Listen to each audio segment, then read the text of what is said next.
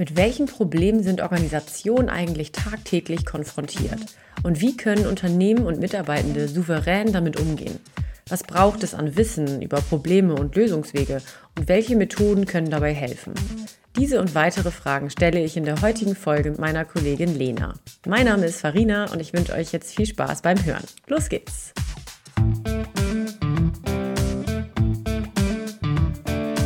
Ein wirklich guter Podcast der Neuland-Podcast zu Softwareentwicklung, E-Commerce und Organisation. Moin, ich habe heute Lena zu Gast und wir sprechen heute über Probleme im Unternehmen und welche Nuancen dabei entscheidend sind, um diese lösen zu können. Also, erstmal hallo Lena, schön, dass du da bist. Hallo Farina, danke für die Einladung. Gerne. Du bist ja jetzt schon zum dritten Mal dabei. Ich glaube, das ist, könnte ein Rekord sein. Und äh, für die, die äh, Lena noch nicht kennen, die jetzt zum ersten Mal zuhören, Lena ist Projektleiterin und Agile Coach bei Neuland und wirkt auch seit letztem Jahr in der Geschäftsleitung.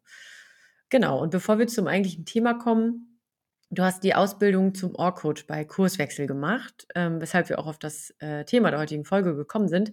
Ganz kurz, was genau kann ich mir eigentlich unter dieser Ausbildung vorstellen? Mhm. Genau, das ist sozusagen der Organisationscoach im, im Grunde genommen. Da geht es um Transformationsprozesse in Organisationen und also wie können die aussehen, wie kann man die begleiten und die haben gesagt, naja, wir machen das immer aus der Beratungsrolle heraus, aber die, es gibt viel mehr Bedarfe in den Unternehmen, deswegen haben die eine Ausbildung angeboten. Über mehrere Monate geht die mit Ausgangspunkt ist halt Systemtheorie mit dem Fokus auf Organisationsentwicklung. So ein bisschen der Frage, wie, wie funktionieren Organisationen eigentlich? Welche Strukturen gibt es da? Wie sieht die Kultur aus? Und wir haben da die theoretischen und praktischen Grundlagen gelernt, um damit in unsere äh, Firmen gehen zu können und ähm, wirken zu können. Genau. Spannend. Ja, cool. Okay. Und wenn wir jetzt direkt ins Thema einsteigen, ähm, habe ich eine ganz erste große Frage dabei. Was Mhm. sind eigentlich Probleme im Unternehmen?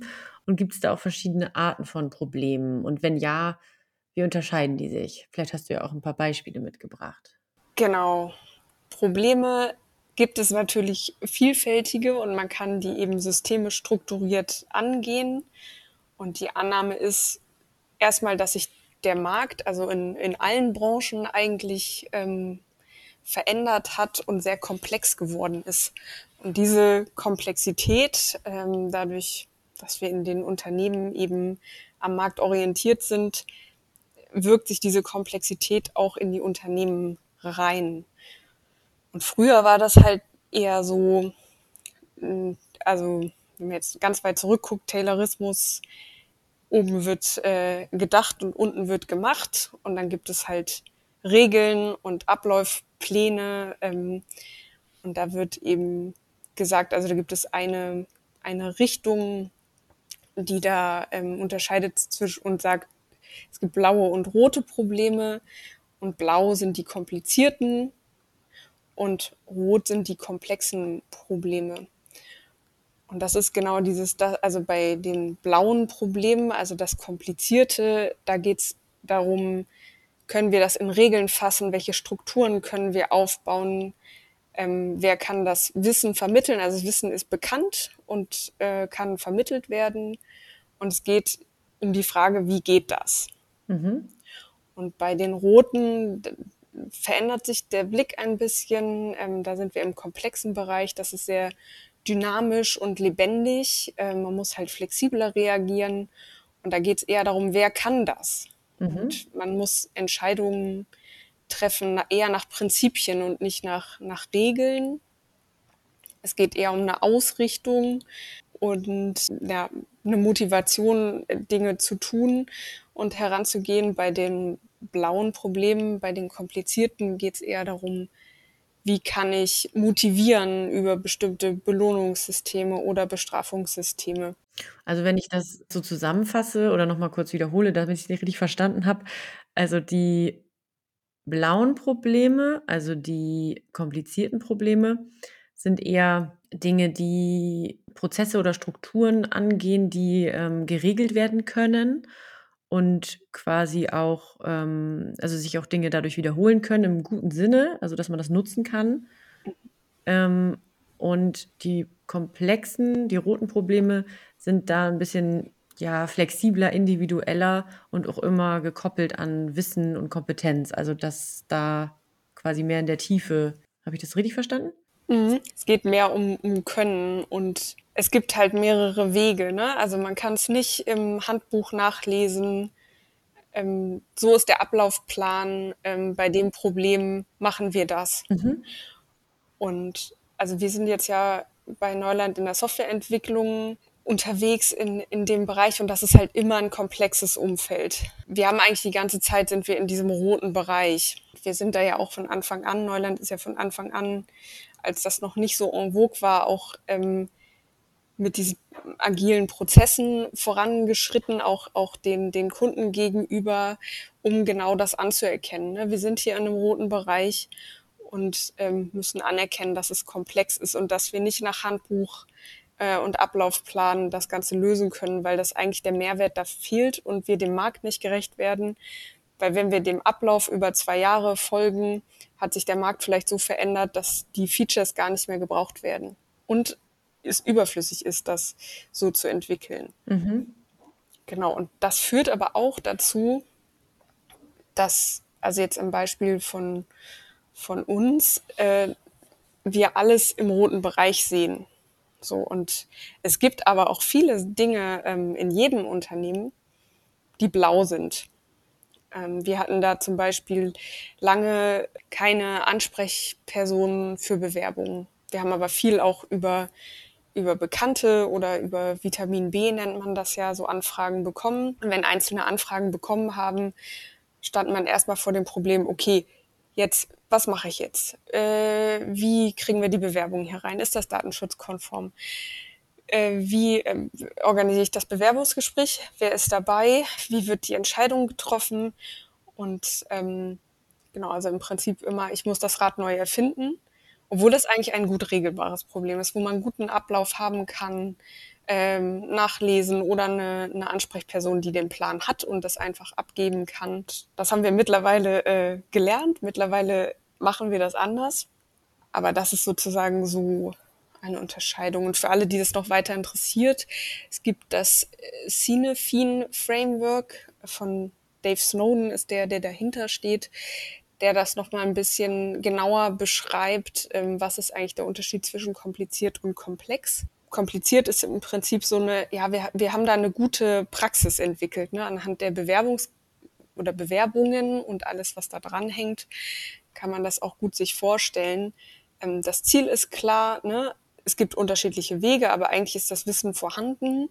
Auch das Ergebnis ist eigentlich vorhersehbar. Es gibt die, also die Ursache-Wirkung ist nicht für jeden erkennbar. Also wenn das erkennbar wäre, wäre es ein einfaches Problem. Mhm. Wenn es offensichtlich ist, die Kaffeebohnen sind leer, ich muss sie auffüllen. Ne, da, da ist Ursache-Wirkung klar äh, erkennbar. Mhm.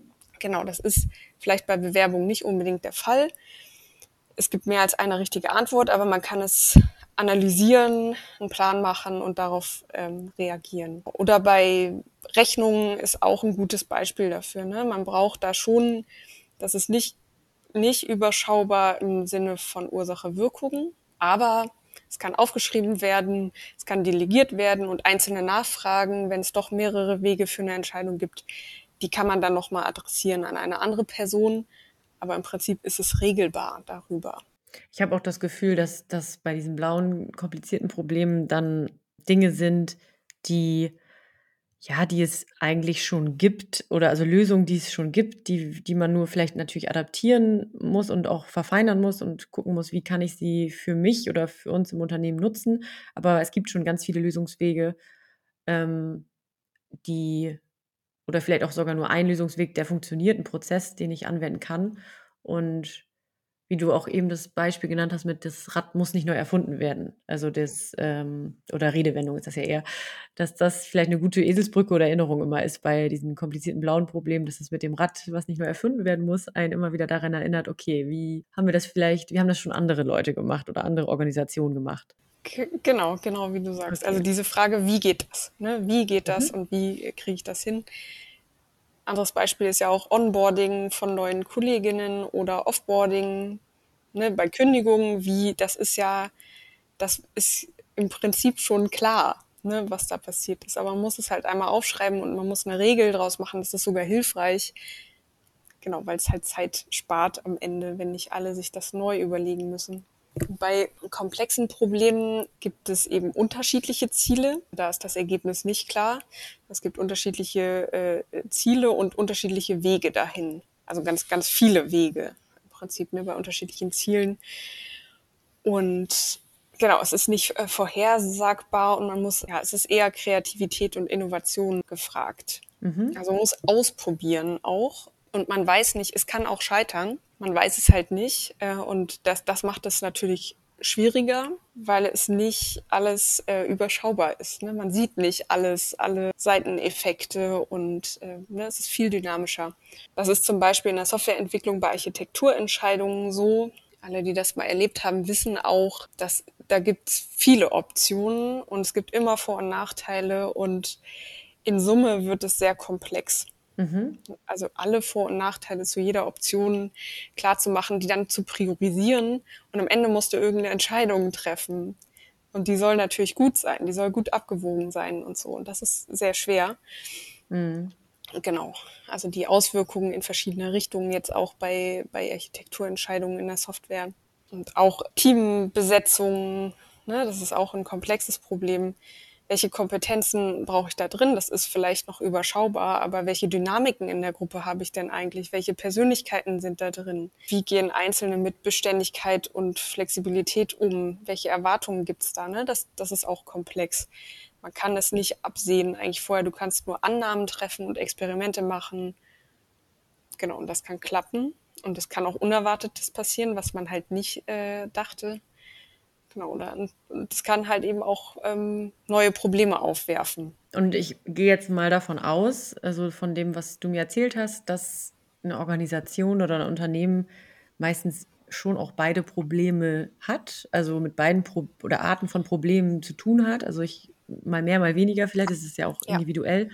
Ähm, und dann sei es aber wahrscheinlich sehr hilfreich, dahin zu gucken, um die also um die zu lösen und ja auch als Organisation eben nicht ähm, ja, stecken zu bleiben. Absolut, also genau, wie, wie du sagst, sehr richtig. Beides. Also jedes Unternehmen hat beide äh, Problemtypen und braucht dann natürlich auch beide Lösungsansätze. Und das kann halt, also da geht es um Leistungsfähigkeit. Ne? Also eine Höchstleisterorganisation hat genau ein ausgewogenes Verhältnis ähm, zwischen dieses, diesem Regelbaren, dieses Steuerbare, was ins Management reingeht und auch eine hohe äh, Flexibilität und auch Lösungsansätze da ähm, für, um auf diese Marktdynamiken halt zu reagieren. Mhm. Und wenn das ins Ungleichgewicht kommt, dann wird eine Organisation langsamer, also die, die, die, die Leistung geht zurück. Ja, das wäre jetzt meine nächste Frage darauf. Also wie wirkt sich das aus? Also wie wirkt sich so ein Ungleichgewicht eben aus aus Unternehmenssicht? Und du hast jetzt gerade schon gesagt, dass dies die Organisation verlangsamt. Kannst du das kurz ein bisschen beschreiben? Inwiefern? Genau, also das Beispiel, was ich eben auch hatte, äh, dieses, ne, dieses Rad neu erfinden. Also wenn ich für jedes regelbare Problem äh, immer wieder von null ansetzen muss und mir das neu überlegen muss und das alle tun müssen, ist ja klar, das frisst Zeit, das frisst Ressourcen, das auch Motivation und es zieht ja Einzelne dann davon ab, die Dinge zu tun, die sie vielleicht gut können. Mhm. Ne? Also sie müssen sich da um etwas äh, tun, was man eigentlich auch in einen Ablauf gießen kann. Es kann halt eben auch äh, dazu führen, dass also falsche Wege, also falsche Lösungen für die Probleme gesucht werden. Wenn man zu viel von dieser Flexibilität hat und zu viel in diesem roten Bereich ist, wird es chaotisch. Ne? Es wird unübersichtlich. Vielleicht weiß dann auch niemand mehr so genau, äh, wer ist denn eigentlich da jetzt dran. Hm. Man fängt immer wieder neu an, man verzettelt sich so. Ne? Und wenn man äh, zu viel von dem Blau hat, kann es sein, dass man dann stagniert, so als Unternehmen, dass das überhaupt gar keine, gar keine Orientierung mehr am Markt ist und die Kunden auch äh, eher abgeblockt werden oder so, weil es Abläufe gibt, die sind halt so. Und die Abläufe stehen über allem. Ne? Und das äh, ist natürlich, also damit ist das Unternehmen mit sich selbst beschäftigt, aber eigentlich überhaupt nicht mehr am Markt und an den Kunden orientiert. Wenn dann zum Beispiel, es ist jetzt alles digitalisiert, ne? also alles findet eigentlich über digitale Dokumente und am Rechner statt ähm, und über Datenflüsse und es wird aber immer noch alles ausgedruckt weil ein früherer Chef vielleicht das mal so wollte. Ne? Alles wird der, die alle Angebote, die gemacht werden, werden ausgedruckt und auf den Tisch gelegt.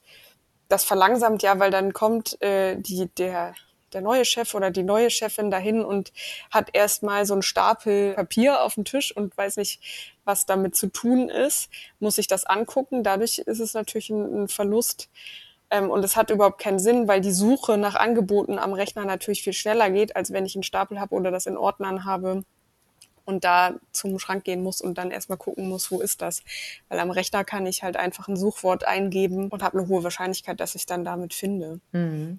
Und das verlangsamt natürlich Organisationen. Also man braucht äh, auf jeden Fall ein, ein, ein passendes Maß zwischen Rot und Blau, um maximal gut reagieren zu können, um effizient und effektiv eigentlich auch Probleme lösen zu können. Und dafür muss man sich aber bewusst machen, müssen sich Unternehmen bewusst machen, ah, okay, dieses Problem ist rot und dieses ist blau. Mhm, um dann halt daraus ableiten zu können, wie viel blau, wie viel rot haben wir, ne? Also, wo stehen wir eigentlich? Genau, und es kann, es kann aber auch in die andere Richtung noch ein Beispiel dafür. Ne? Es kann auch in die andere Richtung sein, dass man sagt, jetzt wir sind im roten Bereich in der Softwareentwicklung und haben gesagt, okay, wir wissen, manche Anforderungen sind nicht klar. Es gibt Seiteneffekte ähm, bei Frontend und UX. Ne? Also da muss sich geeinigt werden, äh, wie kann man das technisch umsetzen und was ist die Anforderung für die Kunden, damit sie ähm, jetzt in unserem Fall den Shop halt gut benutzen können oder die Produktdetailseite gut benutzen können. Und dann gibt's ein Meeting, ähm, das mal einberufen wurde, um diese, diese Sachen zu klären. Und das Meeting findet aber immer noch weiterhin statt. Es wird auch weiterhin diskutiert, aber es hat eigentlich keinen Nutzen mehr, weil die Anforderungen schon geklärt wurden. Mhm. Das ist so ein Beispiel aus dem roten Bereich. Da versucht man natürlich Regelungen zu finden, also in der über agile Prozesse auch, genau, was brauchen wir jetzt gerade, um diese Marktorientierung zu haben. Man muss aber auch den Punkt erkennen, wo man es nicht mehr braucht und sagen kann, dieses dieses Meeting hat sich eigentlich äh, überflüssig gemacht. Wir brauchen das nicht mehr. Wir lassen davon los. Da kommt uns manchmal so die, die, die menschliche Psychologie so ein bisschen in die Quere, dass wir dann sehr Gewohnheiten irgendwie brauchen. Und dann haben wir halt immer dieses Meeting. Genau, aber die Frage ist immer, brauchen wir, ist es noch wertschöpfungsrelevant, was wir hier machen? Oder ähm, geht es eigentlich darum, keine Ahnung, wollen wir nicht lieber einen Kaffee trinken oder so? Ne, das kann dann auch sinnvoller sein, weil man da wieder andere Energie rausschöpft oder andere Ideen auch rauskriegt. Und jetzt sind wir schon beim Kaffee trinken und vielleicht so ein bisschen auf die einzelnen Personen und die Mitarbeitenden. Ähm, wenn wir jetzt vom Unternehmen weggehen, äh, von der Perspektive und uns mehr, wie gesagt, auf Mitarbeitende konzentrieren, inwiefern sind da die Mitarbeitenden von Problemen betroffen und was ist dann in dem Blickwinkel besonders wichtig zu betrachten? Genau, wichtig zu betrachten, wenn man jetzt die Wertschöpfung sich sich anguckt, ist natürlich einzelne, einzelne Menschen in der Organisation wollen wirksam sein. Ne? Und wenn man die falsche Problemlösung hat oder immer blaue Problemlösung oder nur blaue Probleme sieht, immer nur in diesem regelbaren, komplizierten Bereich, ähm, dann fühlen sich natürlich auch alle so, hm, ich darf ja sowieso nicht wirksam sein, ich darf ja sowieso meine innovativen Ideen hier nicht ein, oder ich darf die einbringen, vielleicht, das hört aber niemand. Es hat auch keine Auswirkungen, obwohl ich ja gute Ideen habe. Ne? Ähm, das heißt, wenn sich dann Mitarbeitende als, als so ausführende Kraft ausschließlich fühlen, ähm, kann das demotivierend sein, dass man sich sozusagen nur als, als Handlanger eigentlich äh, von, von anderen fühlt. Mhm. Genau. Und kann aber wieder um, also umgedreht auch so sein, wenn man immer nur rote Problemlösungen sieht, kann es sein, dass Einzelnen die Orientierung einfach fehlt. Ne? Es wird unübersichtlich, es ist chaotisch und das kann auch zu Überforderungen führen. Also wenn ich nicht mehr, wenn ich gar keine Orientierung habe und das brauchen wir Menschen eben, äh, wir müssen halt äh, gucken, ne, wo sind Wege, wo geht's hin, um auch ähm, innovativ und kreativ sein zu können. Genau, und wenn man das aber als Organisation oder als Unternehmen eben den, den Mitarbeitenden nicht, nicht bietet, wird auch hier die Wirksamkeit in Frage gestellt. Weil ich kann nicht mehr wirksam sein, wenn, wenn es mir an Orientierung fehlt und ich mich die ganze Zeit überfordert fühle, weil ich keine Orientierung habe. Mhm. Also dann, ähm, wenn ich das richtig verstanden habe, projiziert sich diese Uneinigkeit oder das nicht das, das, das fehlende Bewusstsein über eben diese Probleme, also ob es jetzt rot oder blau ist, in der Organisation auf dann die Mitarbeitenden oder beziehungsweise wälzt sich das halt automatisch dann ab. Also dadurch, dass die Organisation nicht weiß, welche Probleme haben wir, sind sie mehr rot, sind sie mehr blau, ist es ein automatischer Rückschluss, dass auch Mitarbeitenden darunter leiden, weil sie dann nicht eben genau vor der gleichen Frage ste stehen eigentlich. Mhm. Okay. Es wird abgewälzt und sie müssen dann selber gucken, was sie, was sie machen. Ne? Also die, die Organisation gibt eigentlich die Verantwortung ab. Mhm. Okay. Genau, und das, das passiert auch, weil ja alles so, so komplex geworden ist. Ne? Das Umfeld, äh, der Markt von den Unternehmen und auch die Unternehmen selber, dass die Rollen und die Aufgaben manchmal nicht mehr so klar abgrenzbar sind.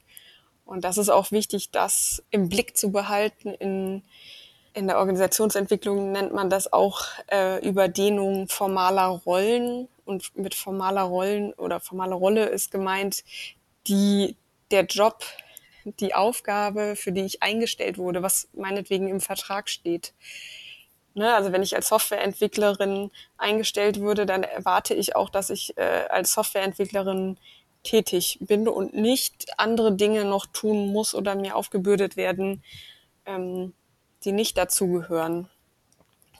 Und das kann halt, das ergibt sich häufig so und deswegen ist das auch schwer oder ist es wichtig, das im Blick zu behalten und schwer, das auch zu erfassen, ähm, wenn, wenn einzelne, die, die Softwareentwicklerin sehr gut in technischen Lösungen ist zum Beispiel, ne? Also da wirklich technisch sehr, sehr stark ist.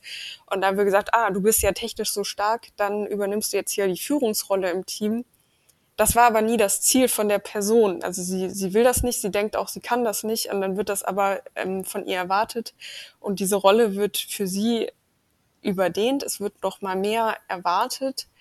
Ähm, aber diese sozialen und organisatorischen Aufgaben, die eigentlich an dieser Führungsrolle dranhängen, denen fühlt sie sich nicht gewachsen. Mhm. Und das wäre dann quasi rot mit blau gelöst, weil eigentlich ist es ein komplexes Problem. Wir brauchen Kompetenz und Wissen. Und es wird durch einfach, okay, wir haben jetzt irgendwie hier Strukturen und die Softwareentwicklerin Entwicklerin macht das jetzt. Äh, aber damit steht es dem ja im Weg, weil dann eigentlich die Kompetenz gar nicht da ist oder die Ressource. Und dadurch vielleicht, ja, dann im schlechtesten Fall ähm, die Rolle überdehnt wird, beziehungsweise auch die Softwareentwicklung auch wenig Selbstwirksamkeit spürt, weil sie vielleicht auch gar nicht in, der, in dem Bereich der Führung äh, Freude oder Stärke dran hat und äh, sich da austoben kann, sondern viel eher technischer arbeiten wollen würde. Genau, sie kann eigentlich nicht mehr das tun, wo, wo sie sich wirksam fühlt. Und kann auch ihr, ihr Talent, ihr Können halt viel weniger einsetzen, weil die zeitlichen Ressourcen werden abgezogen über andere Aufgaben. Genau.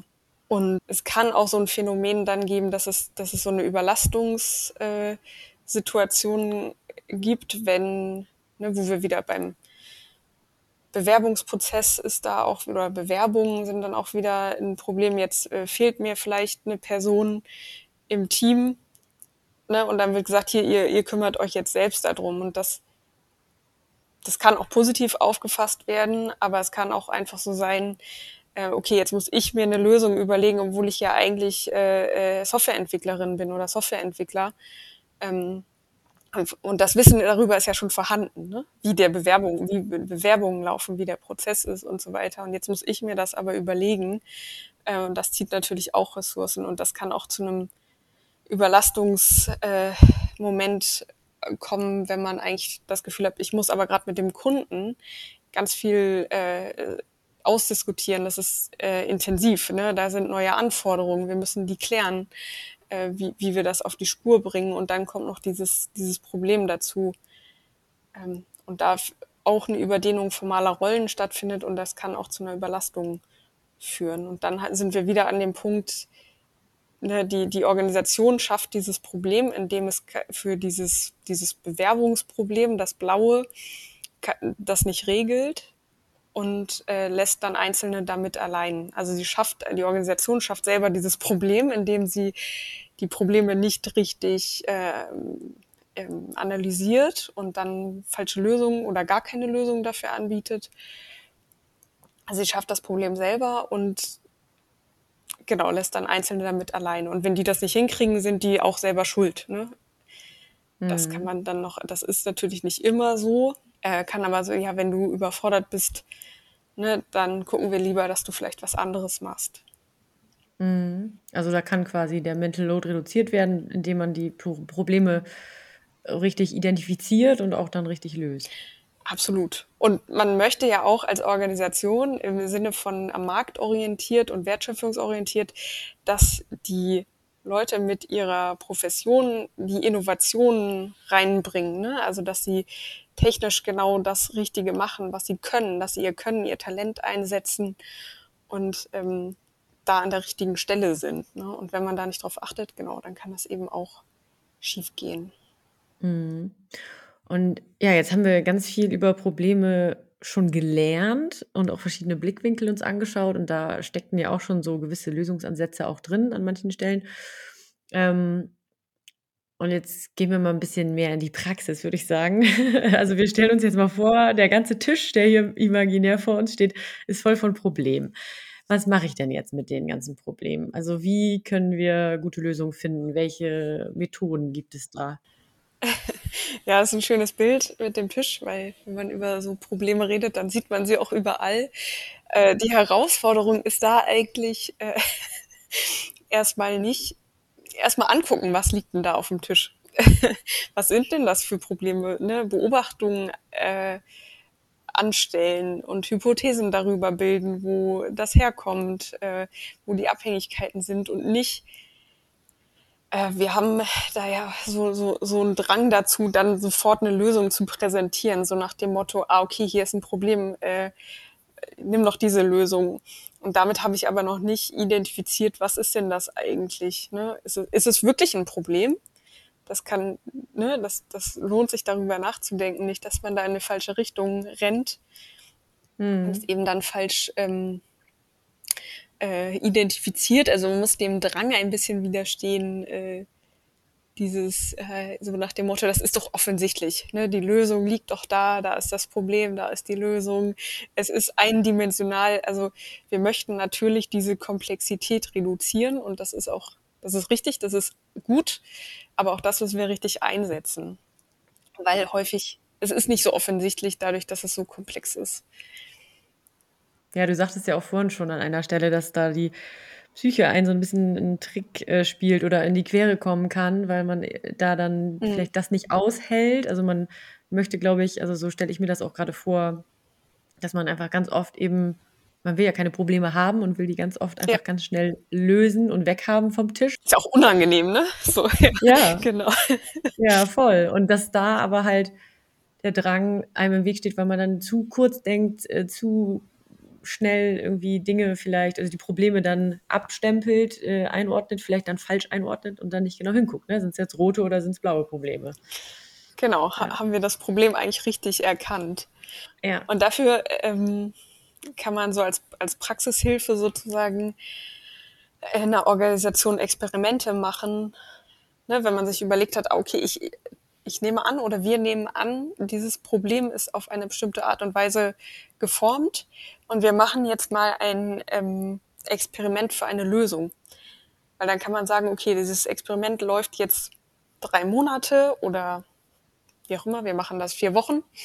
Das kann mhm. man mit ganz vielen äh, ähm, Problemen machen, die man erstmal sieht und ähm, sich überlegen, dazu gibt es auch gibt ja zu allen möglichen Canvases, das gibt es auch für Experimente, dass man sich dann einmal überlegt, äh, was ist denn der Hintergrund von dem Problem? Wie nennen wir dieses Problem? Ne?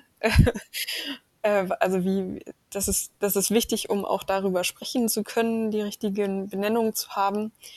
Ähm, was sind die Erfolgskriterien? Also wann sagen wir das Experiment, also diese Lösung, die wir für das Problem identifiziert haben, ist erfolgreich, wenn ähm,